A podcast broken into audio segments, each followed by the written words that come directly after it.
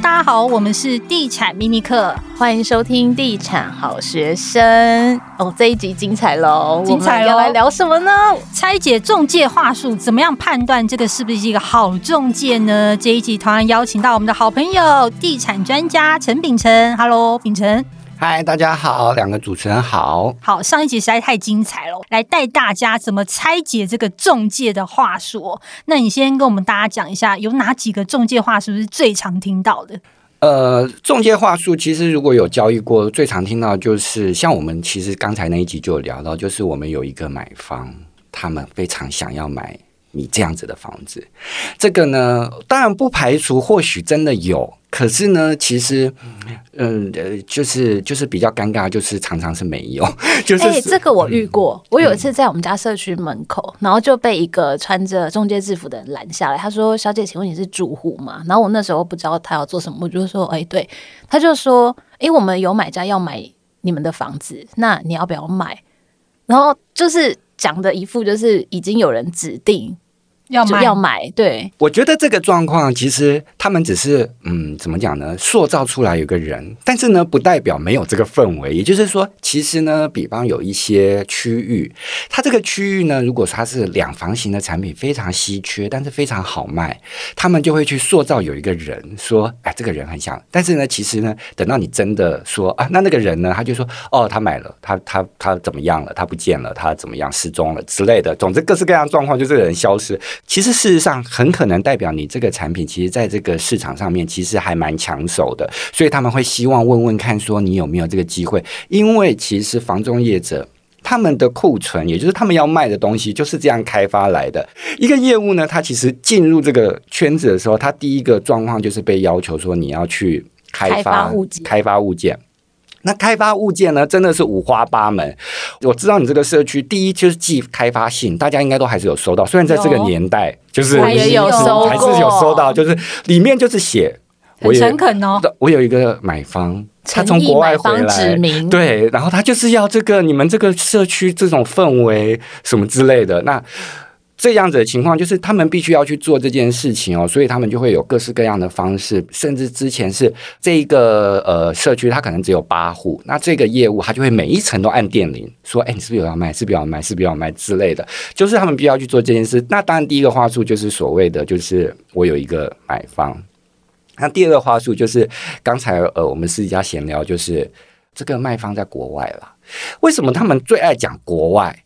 因为他们不希望你们私底下有任何的接触。你们私底下一有接触，我的中介费就飞了。所以呢，其实最爱讲的就是海归华侨，屋主在国外。对，哎，其实说真的，预售案场也不是很爱讲，就是最爱讲说，哎，那你们这边的客群是谁海归华侨？就会说，哦，国外回来的，以前住在这边，国外回来很喜欢这边环境，这个真的是预售成屋都适用 之类的。那再来呢，这个卖方常常会遇到，就是他们最爱讲的就是。这个买方哦，他是一个年轻人啦，他才三十几岁哦，就是自靠自己的能力在买房啦，然后怎么样之类，就是希望说屋主的心态不要这么硬，就是看在说现在年轻人都很辛苦的份上，哦、甚至是就是我记得我那个时候，我跟哎又开始讲自己案例，我跟我妈妈要买房的时候，屋主就 就是中介就一直说你出面。你出面，因为他们就会认为说年轻人看起来就是可能我长得一脸穷酸相吧，妈妈妈妈太贵气，对，就是我一出面，他们就觉得啊、哦，看起来真的很辛苦哎，你之类的。所以呢，这个情况上面有时候也会是一个，就是我们在这样子的状况的时候，他们会使出来的一个方法。再来呢，就是。其实呢，以前呢，我那时候在房仲业，一个主管，他们每次在跟新人上教育训练的时候，他就会说：“哦，你们进入房仲圈就是进入演艺圈哦，就是你就是要开始演，你知道吗？真的是从头演到尾哦。第一，你们有没有发现呢？只要来跟你们谈业务的人，电话都响不停，那个就是一个。”操作的方式，因为呢，当我今天要去跟一个不管是买方还是卖方，他比较嗯，怎么讲呢？比较需要说哦、加强他的力道，不管是他在各个面向，你要不要卖买，要不要卖，他就会开始整个店的体系，甚至是整个直营的体系，包括行政幕僚，就会开始收到 SP SP，就是要开始热销，就是你要打电话给他，你打电话给他，你也不用讲什么，只要打去就是。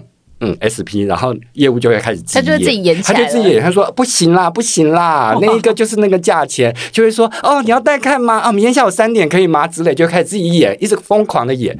这个演呢，不只是他今天去客户那边，今天为什么房仲最爱说？都带回店头，因为带回店头更好操作。你一进去那个店头，所有的电话就响不停，就是你就会想说：哇塞，今天有这么热，是不是？不是上个月才听说什么移转动数创新低，你们店怎么热成这样？就是整个就是一个促销的方式，就是开始演这件事。那第二个眼就是所谓的假带看，那这些带看其实常常就会是一些他的亲朋好友或者是公司的同事，那他可能就带了，他就会说：“哦妈呀，我这个月都没有带看任何的客户去那一家，完蛋了之类的。”那我可能就会有时候就会设计一些桥段，就是带他们去啊。然后甚至是如果说今天他有时候其实有些业务就很坑，我也不晓得他到底是。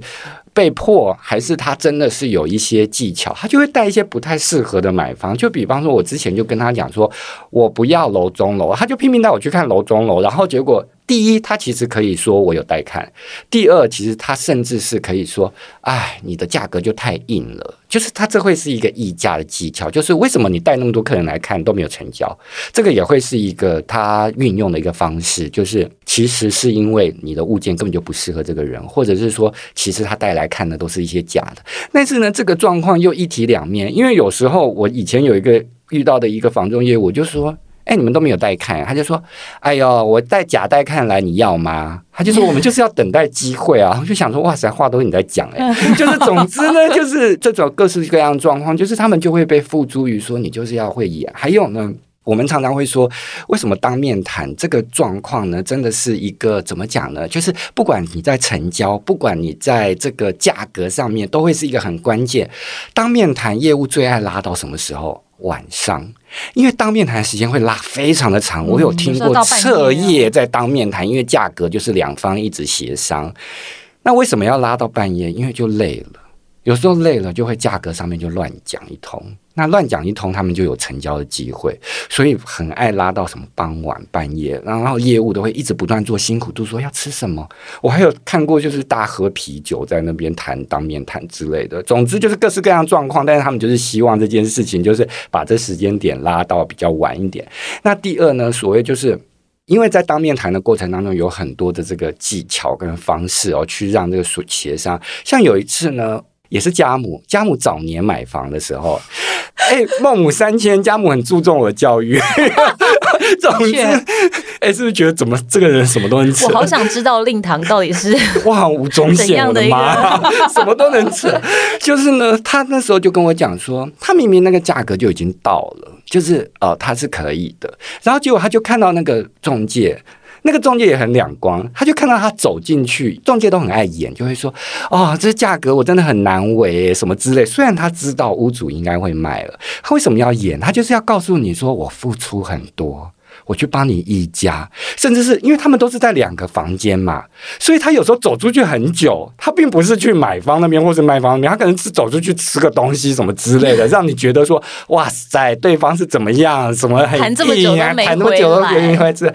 因为我妈是实地就看到那个业务，只是走进去绕了一圈，就是走进去他的办公室或者是他们的工作场域。他说，我就在那破玻璃的窗户看着他绕一圈走进来说啊。我跟你讲，屋主终于说可以，然后他就讲说，你只是走进去绕一圈，什么屋主说终于可以，通灵。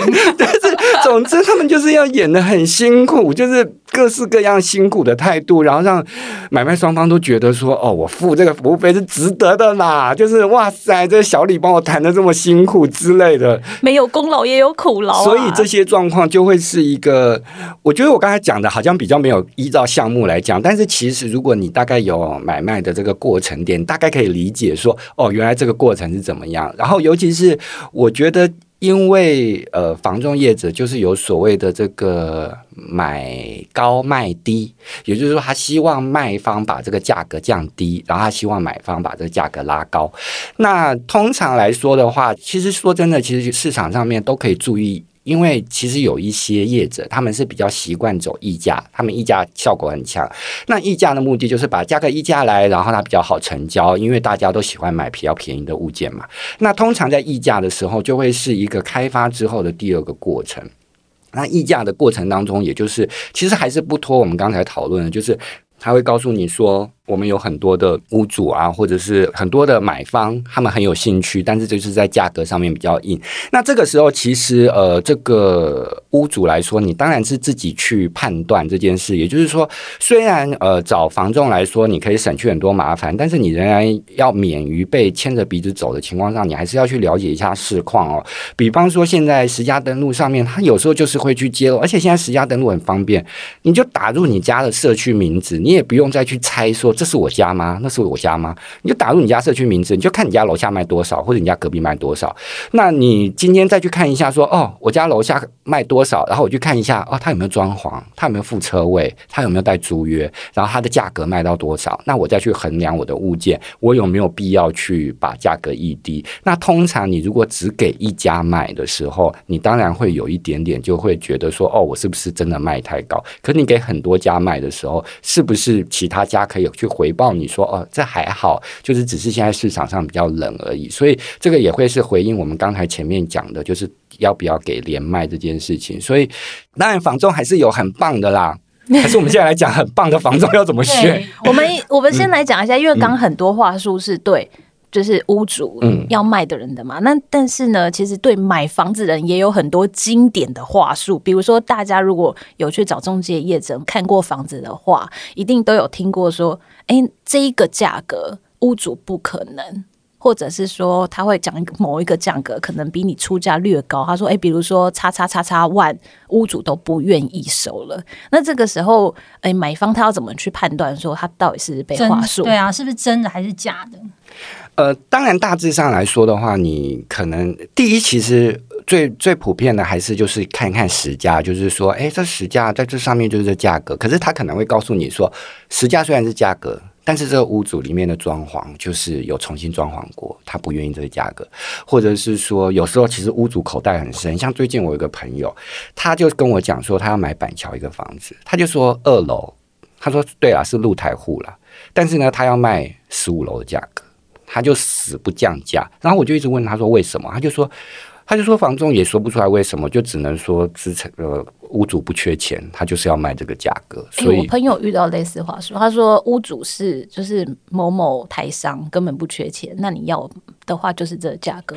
我觉得有时候不见得它是一个话术哦，你可以去看这个房仲跟你接洽的积极度哦。如果今天房仲你今天讲出来的一个价格，他因为有时候他为了好谈，他可能会希望你再多出一点，他比较好谈，或者是怎么样，那那个时候当然就真的会是话术了。可是呢，如果说今天今天你今天出的这个价格哦，房仲就是有一点点，就是哦，你出的价格，他也就再也没有跟你接洽了。你可能就知道说这是真的，就是屋主真的他多少钱以下，他说不要谈。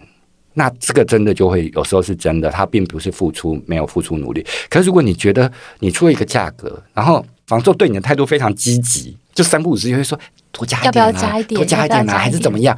其实房仲不会太久，就是他可能他其实觉得这个好像可以谈。他其实他就会说，那要不要来付我谈谈看？那只是有时候他会用这样子的说法，是因为他会对他为后续的这个就是交易上面比较便利一点，或是比较容易谈成，他会希望你多加一点钱。那通常你要是真的听到那个价格跟你的价格差太多，那也不太会是话术，就是他就是要踩在那个价格上面。所以到有时候判断上面，你可以从房东的态度去做这个了解。好，那因为其实不论是大品牌或是小品牌的房仲业者，其实都有好的中介或者是不好的中介嘛，所以大家要去评断。那我们到底要怎么评断它是不是一个好的中介呢？最简单的方式就是。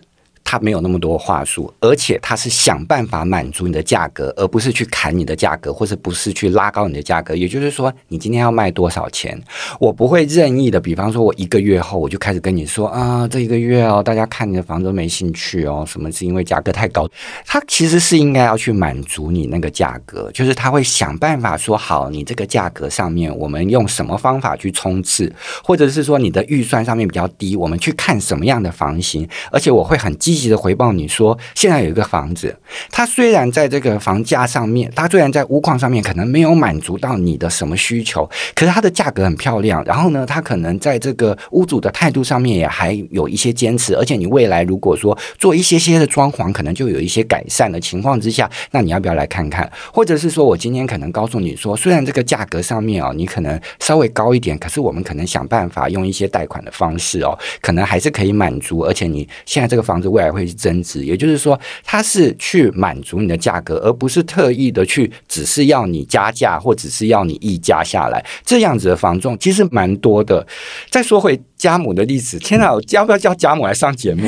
家母跟 跟区域的房仲真的好的不得了，就是有几个阿姨姐姐们哦。有时候，呃，比方说，我们家最近刚刚好最近有一些租屋的需求，他也会去找一个特定的房仲配合，或者是说，他可能只要有一些房产上面，比方有时候他可能看这个房产蛮高的，他想要卖房子，他就会去问一些的，就是这些可能可以被信任，真的有蛮多的房仲人员，他是会被信任的，他深耕在地很久，而且呢，这一些房仲人员，他们其实相对之下都还蛮呃，怎么讲？他们有一定的老实度，而且他们其实这个专业度也够。就是我所谓老实度，是说他们不会特意的去推销你什么样的产品哦，那。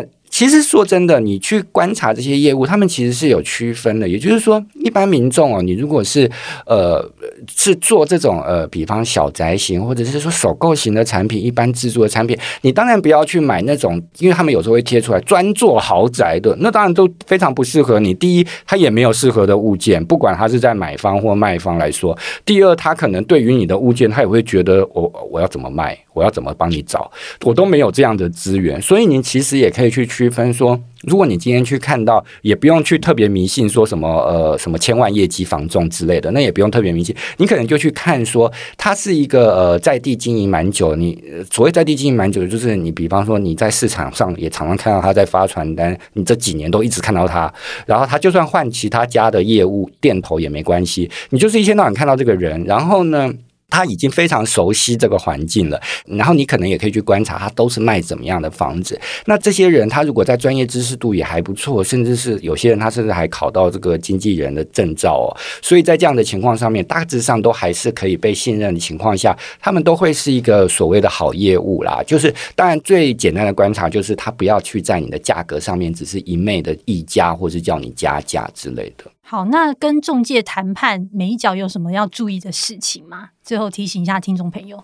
呃，其实房仲的话术跟说法上面，我实在不想讲说十句要信几句哦，因为可能真的会被遭受攻击。但是就是大致上都参考就好了，就真的不用全信哦。就是他不管是他讲说哦，这屋主在国外，那刚才花主还有一个最爱讲的就是。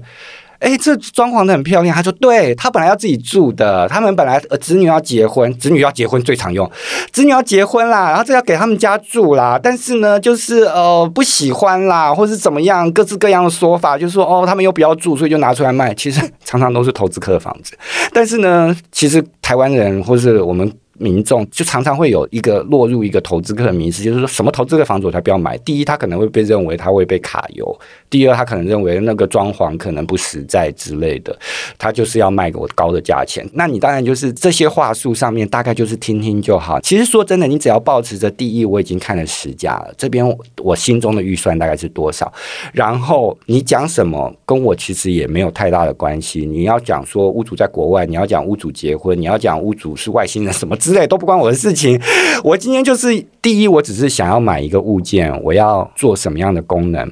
像我有个朋友，他很喜欢的是老宅型的产品，就是他喜欢那种有故事的房子，所以呢，他也不在意要买在林森商圈，他就去买了一个房子，然后他的年收入大概是好几百万那种，然后存款也很足够。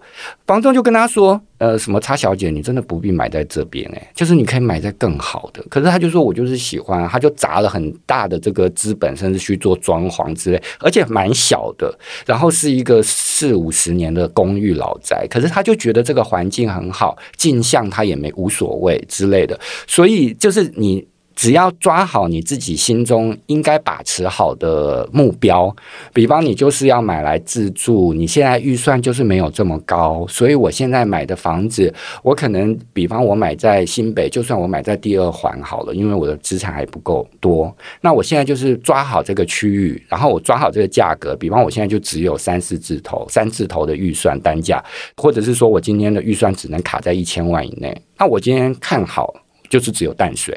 那我今天就去买淡水，那你也不用因为话术说，哎，你淡水现在这状况怎么样之类的，那你就是想说，我现在就是先去买一个淡水，比方说我现在可以买到呃两个房间之类的，那我就买淡水去做居住，那之后我有预算我再去换屋，所你就比较不会沦入说。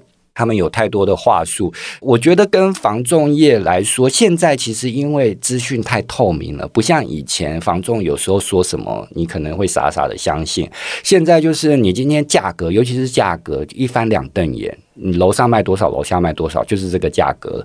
那其实房仲的说法顶多是推波助澜一些状况。那一基本上，你只要保持好你最初衷的目的，应该是不用太去设想说这个房仲骗了我什么，没骗我什么，因为其实价格就在那边。嗯，那我想要帮广大的这个想要买房子的购物客们问一下，就是，哎，听说这个中介店头啊，Apple 级的物件，就是只会介绍给熟悉的投资客。如果是一般的首购族，要怎么样才可以有最大的机会去有机会买到 Apple 级的物件？没有重要，这个真的是真的，是因为为什么？因为经营老客户这件事情是房仲人员最容易成交的，所以为什么 Apple 的案子他们都会先介绍给老客户？第一，他们出价也比较阿莎里一点；然后第二，就是大家长期配合，然后也比较容易成交；然后第三，其实一般要是你没有太多的这个买房的经验，就是东嫌西嫌，价格上面就是爱讲不讲，然后消失。带看也不来什么之类的，反正就是各式各样的情况。那如果一般的民众，第一，你当然就是像，哎，我真的今天一直把我妈 Q 出来，像我妈，她就会跟这些这些地，下次你妈来上我们真的还是做一个人形立牌在那边。哎，今天就又没有直播，就是呢，她就会跟这个地方的这些哎地方地方业务、地方妈妈、地方妈妈跟地方业务，就是保持好关系哦。像最近为什么我刚刚会提到一个租屋的案件？虽然租屋当然跟买房也有点不太一样，可是租屋其实也有所谓很好的物件，一抛出来大概立刻就不见的那一种的。他也是先跟我妈说的，就是他我妈那时候刚好有需求，打给他就说：“哦，我明天刚好要上架五九一了。”你今天先跟我讲，所以我就不上架。不然这个的确那个物件，因为它才两万块，然后可以租到十六平大楼，没有没有含管理，但是你丢垃圾可以不必追那个垃圾车状况。而且它的十六 平，它因为它是老宅，所以它其实十六平还蛮足的。然后，所以这个物件你又只租两万块而已，所以其实是蛮抢手的。那。他也会就是会先跟你讲，所以其实有时候你跟业务保持好一些关系，你大概就有机会。那当然，其实说真的，这也算是某一种程度的老客户啦，就是你可能就是必须要有这样的关系。那至于说。有没有其他的 paper？还有一个方法也是可以观察，就是如果你今天真的是很想要买一些比较好的案子，有时候有一些屋主，当然也有可能是投资客，他其实是不想透过中介的，他会先丢在一些平台上面，然后当然其实丢在平台上面，房仲就会狂打，就算你今天写不要再打扰我，他们也会狂打。为什么？他们的信念就是我不打别人家也打，所以我干嘛不打？哎，那个时候我做开发的时候，我真的因为这样子开发到我第一个物件，就是它上面也写中介不要再打电话，我就死死命的打，结果还不是签到。然后，然后，呢，就是就是你可以去先去浏览这样子，有时候蛮不错的物件，他因为他觉得自己的物件蛮好的，他也不想要中介赚一笔，那他就会先抛到这个平台，那你可能就是及时的去看这样的物件，有时候你就可以找到哦。但是我是觉得这样其实真的蛮辛苦，因为你等于其实是在做。中介的事情啊，那有时候其实你也可以去看，呃，有一些大楼还不错的热门的大楼，或是不热门区域，它其实会在公布栏上面贴。那你当然也可以抢先找到这样的案子。但是如果说这个案子已经流到了所谓的房仲的手里的时候，你可能就是第一，你真的是关系上面要比较好一点，否则的话，大概你就得在前期的时候有一些比较麻烦的功课。嗯。我觉得看预售屋跟看中古一样，就是尽量跟一些比较好的业务保持好的关系，他就会把一些比较好的物件推荐给你。对，这个世界就是人脉的事。是，天哪，怎么突然想哭？的确啦，也有好中介，也有坏中介，嗯、但是相信大家其实初衷都是好的，希望可以顺利的成交嘛。哎，我们刚才不是有个案例吗？我超想讲那个。好，我现在讲好了，不管有没有案例，我都要讲。就是呢，大家在当面谈，又再说回当面谈。除了刚才就是出去绕一绕，说啊、哦，我很努力之外呢，有一个手法呢，真的是洞悉人类心理学。就是呢，他会找两个买方，一个买方是假的，一个买方是真的。那呢，他就会。在这个屋主的面前，他就会先把这个假的买方推出去，就出了一个价钱。比方这个屋主他想要卖两千万。结果呢，这个第一个买方他就说我出一千八，就那屋主就想说两千万，老娘当初就是含装潢了什么之类，屋况保持这么好，然后呃，怎么你现在还要降到两千万以下？我当然不要卖之类的。结果呢，就是而且还会谈很久哦，就是这个人他也谈很久，他可不是随便糊弄一个，就是比方说整个晚餐时间都耗在这个一千八百万的假买方身上。结果呢，好，第二组九点来，然后他就说。哎，刚才那一组你真的很可惜，就是他真的要买，真的没有。哎，刚才我小李打给我说有一个人他现在要出了，你愿不愿意？他出一八八零，就只多了八十万。然后就这个屋主当然也会觉得说，我刚才一百一千八也没有谈，这也只不过多八十万，又开始谈谈谈谈谈谈到十二点之类的。然后他就说，可是现在你的这物件也已经卖了三个月了，然后呢也没有人出，现在好不容易有个人出了一八八，你要不要买呢？当然，到最后就这件事情是成功了，而且这件事常做，哦、这件事情是成功了。第一，他没有达到这个屋主当初的需求；啊、第二，他成功的卖掉了。但是其实第一个人是假的。哎，但是我觉得这招很厉害耶！就是这一招非常常用，就是在我刚入这个房仲业的时候，我就听到这一招，然后一直用到现在，都还是现在还用，很管用。因为你已经错过了一个一个买方了。然后另外一个买方，他只是多出了一点点，但是你可能就会觉得说，那不要卖，要不要卖？然后再加上说，如果又来了一个说，你看这个年轻人长得一副穷酸相，就是好不容易存存了这笔钱了。你就卖给他吧，然后再拉个五同，你知道什？你们知道什么是五同吗？就是房仲业常常有五同这个说法。五同就是什么同校、同姓、同什么同学、同乡、同什么，哦、就是对他们对他只要一开始讲的时候，就会说：“哎，哪里人啊？桃园。”然后心里想：“哎，我花莲拉不到同乡。”哎，那你你怎么样？怎么样？最后就说：“哎。”东西杂波啊，就后之类的，就是连同性别到最后也可以拿来讲，反正就是只要拉得到关系的，就是就可以扯上，都要养家糊口，都很辛苦，这样也是可以创造关联性就之类的，反正就是拉一些关系，就是房仲业者就是要这样去做一些亲近。那总之就是在这样的环境之下，就会有这样的状况。哎，秉承，我问一下哦，是不是每一间店头都会有一本武林秘籍啊？那武林秘籍其实说真的哦，为什么呃？下一集还是我们下一集来讲说 进入房仲业的 paper，就是其实你进入直营真的有这个好处，因为直营他们会有所谓师徒制，那他们就会去教导你一些方式，比方说你今天去敲门的时候，之前的业务是怎么交心的，比方你今天敲门，然后这个人打开门，对不对？然后他就会说。什么房仲业务？我又没有让你们卖什么之类，一要关门啊，就有人会去用脚去顶住那个门，不让它关上，就是就是说，哎哎哎哎哎，就是之类的，你知道吗？是真的，看韩剧学的吧？就你可能买一些那种工地用的鞋子，夹也不会痛之类的，然后你就让他夹住，你就说，哎，然后还有还有学长会教学弟说，那他真的叫警察怎么办？他说。